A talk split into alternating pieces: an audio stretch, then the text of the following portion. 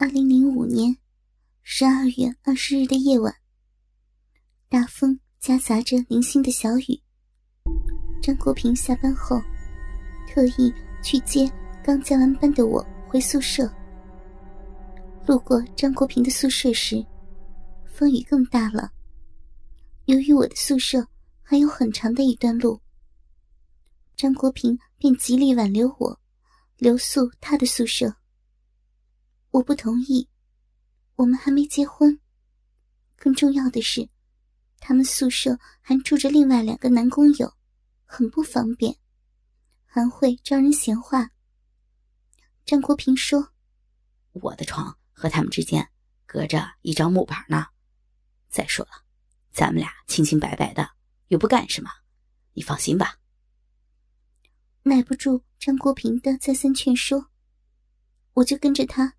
来到了他的集体宿舍，张国平带着我来到他宿舍的时候，见两个室友李大明和王建飞已经睡了，我们就轻手轻脚的合衣躺下了。俺俩刚入睡，突然听见砰砰砰一阵敲门声，我们两人面面相觑，也不敢吱声。可敲门声越来越响。张国平却高声的问：“谁啊？这么晚了，有事明天再说吧。”可外边一个听似熟悉的声音回答：“国平，开开门啊！我是陈喜，有点急事儿。才几天不见，你就不记得兄弟了？”一听是陈喜，张国平想起来了，原来是一年前离开工厂的老工友。他马上起床。要给陈喜开门，我一把拉住他：“大半夜的，别去开门了，什么都得提防点再说了，让人知道我在这里，多不好呀。”张国平安慰我：“哎呀，都老朋友了，他不会怎么样的。外边又下着雨，恐怕他受淋了。真有什么事儿，咱屋里还有这么多人呢。”他边说。便挣脱我的手，开了灯，去给陈喜开门。开了门，我们才发现，除了陈喜，后面还跟着一个人，叫李阳，也是张国平的老工友。一进屋，我们就闻到一股浓烈的酒气。不一会儿，两人就提出，想在他这里借宿一晚。张国平一脸抱歉的说。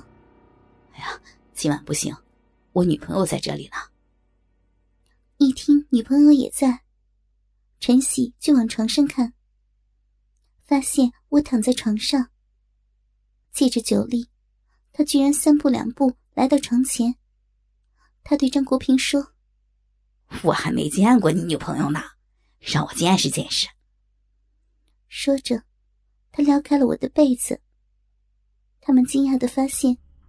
我的下边没有穿衣服，我忙扯过被子遮盖身体，并呵斥他们：“这么多人都在这里，你们别胡来啊！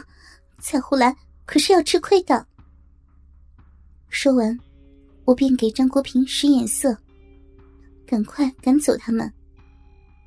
可他碍于情面，只是好言相劝：“哎呀，两位老兄，时间不早了，别逗了啊！”陈喜却一把推开张国平：“谁逗你了？今晚我是要逗你这妞呢！你小子艳福不浅啊，有福同享嘛！”陈喜边说，边用淫荡的眼光在我的脸上、身上来回的打量。他还向李阳使眼色，让他跟张国平出去。李阳就上前扯着他说：“哎，你先到外边待着。”张国平看他们确实有了歹意，但好像又慑于他们是本地人，惹不起，一时手足无措。良久，张国平突然对陈喜说：“我认识五哥，请两位看在五哥的面子上，不要再……”没等张国平说完，陈喜就狠狠的说：“你去问问五哥，看他听谁的。原来，五哥是当地的一个小混混，是张国平曾经的工友。李阳、陈喜他们都认识。五哥曾向张国平借过几百块钱，就算有点交情。张国平想利用这层关系平息此事，可陈喜并不买账。他便推搡着张国平，一步步往门外走去。看到男友这么轻易的就要被人推出门外，我急得大声喊叫：“国平，不要出去！”让我没有料到的是，我的大声呼救，并没有使张国平停下脚步，他居然也不再劝阻两个歹徒了，而是径直往门外去了。赶走了张国平，陈喜和李阳。又叫醒了屋内的一个工友李大海。没花什么口舌，李大海就很知趣的出去了。我感到大难临头了，从床上跳起来，不顾一切的往外冲，却被陈喜一把拉了回来。同时，李阳开始指使另一个工友王建飞离开屋子。王建飞说：“哎呀。”我已经连续加了好几个班了，实在是太困了，我不想出去。看到王建飞这么木然的模样，也就没有坚持再赶他走。陈喜说：“没事一个外地打工的，谅他也不敢管咱们的事儿。”而此时，我心里却又多了一份希望。想王建飞是张国平的老乡，他不出去。一定是想埋伏下来，等待时机帮我。我当时不仅抱着这一线希望，还满怀希望的认为，男友张国平一定是借机出去报警了。不然，他怎么会这么轻易就被赶出门？我越想越觉得充满希望，一下子就来了勇气。我开始与歹徒周旋。想利用最后的机会说服他们。我对离自己越来越近的陈喜和李阳说：“大家都很年轻，万一出事儿，就都给耽误了。”谁知还没有说完，就挨了陈喜一记耳光。你他妈的，难道还想报警？我也立即甩了他一记耳光。你，你以为我不敢？一看我没有一点畏惧，陈喜就让李阳找了一块砖头，狠狠砸在了我的面前。哼，有种你就报警啊！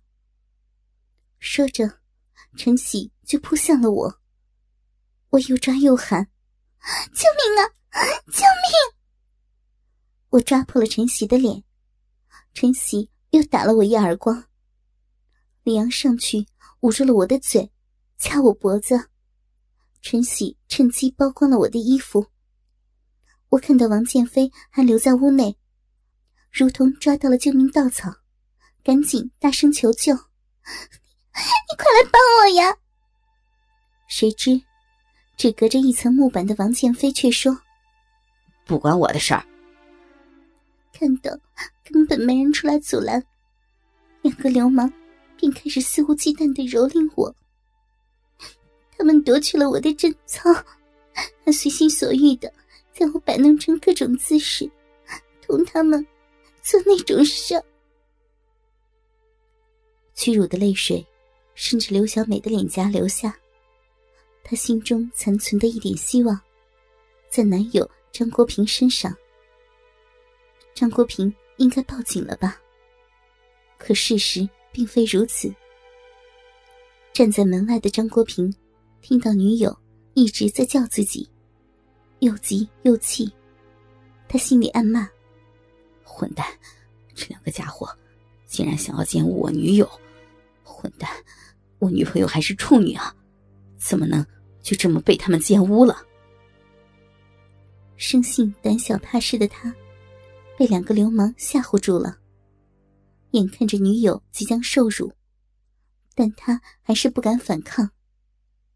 他又害怕，他们伙同当地的地痞报复自己，因此犹豫不决，没去报案，而是一直站在门外。他只怪自己今天不该让女友留宿在这里。